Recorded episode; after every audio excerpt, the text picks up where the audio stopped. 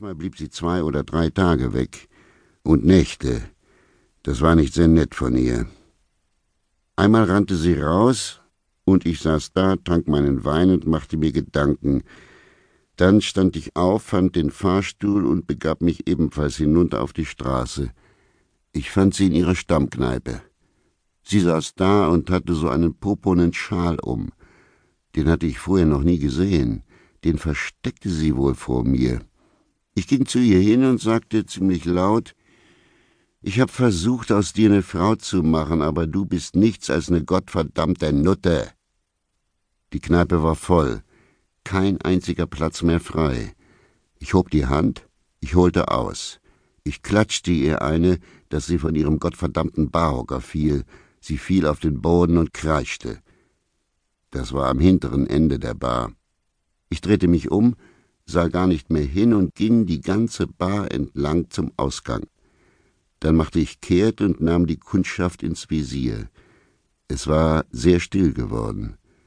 Also, sagte ich, wenn hier jemand ist, dem es nicht passt, was ich grad gemacht hab, dann braucht er's bloß zu sagen.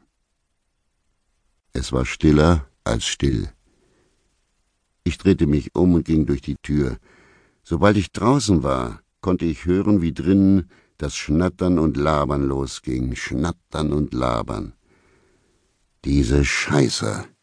Kein einziger Mann in der ganzen Fuhre. Aber natürlich, sie kam wieder und, naja, um die Sache kurz zu machen, neulich abends sitzen wir da und trinken Wein und der alte Streit geht wieder los. Diesmal beschloss ich, mich rat zu machen. Scheiße nochmal, ich hau ab aus diesem Loch, brüllte ich Vicky an. Ich kann deine verfluchte alte Leier nicht mehr hören. Sie war mit einem Satz an der Tür. Nur über meine Leiche, anders kommst du mir nicht hier raus. Na schön, wenn's sein muss. Ich donnerte ihr eine vor den Latz und sie ging vor der Tür zu Boden. Ich musste sie wegziehen, um raus zu können. Ich nahm den Fahrstuhl nach unten, fühlte mich ziemlich gut. Eine nette, schlingernde Fahrt, vier Stockwerke runter. Der Fahrstuhl war so eine Art Käfig und roch nach alten Socken, alten Handschuhen, alten Staubwedeln, aber er gab mir ein Gefühl von Sicherheit und Power irgendwie, und der Wein schwappte in mir rum. Aber draußen auf der Straße überlegte ich mir's wieder anders.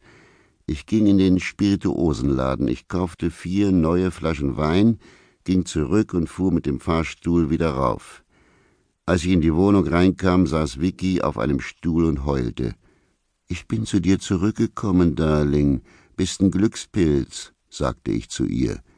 Du Drecksack, du hast mich geschlagen, du hast mich geschlagen. Hm, sagte ich, und wenn du nochmal pampig wirst, schlag ich dich wieder. Yeah, kreischte sie. Mich kannst du schlagen, aber einen Mann zu schlagen, das traust du dich nicht. Na klar, brüllte ich zurück, klar schlag ich keinen Mann. Glaubst du vielleicht, ich bin blöd? Was hat das überhaupt damit zu tun? Das reichte ihr für eine Weile, und wir saßen eine Weile rum und tranken unsere Weingläser voll Wein runter. Port. Dann zog sie wieder über mich her. Vor allem hackte sie darauf rum, ich würde immer onanieren, sobald sie eingeschlafen sei. Na, ich sagte mir, selbst wenn das so wäre, dann wäre es immer noch meine Angelegenheit, und wenn nicht, dann war sie wirklich ein klinischer Fall. Sie behauptete, ich würde in der Badewanne onanieren, in der Besenkammer, im Fahrstuhl, überall. Immer wenn ich aus der Wanne stieg, kam sie ins Bad gerannt. Da, ich sehe es, sieh dir's an.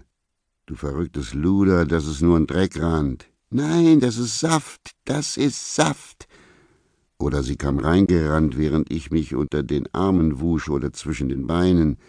Siehst du, siehst du, siehst du, du machst es.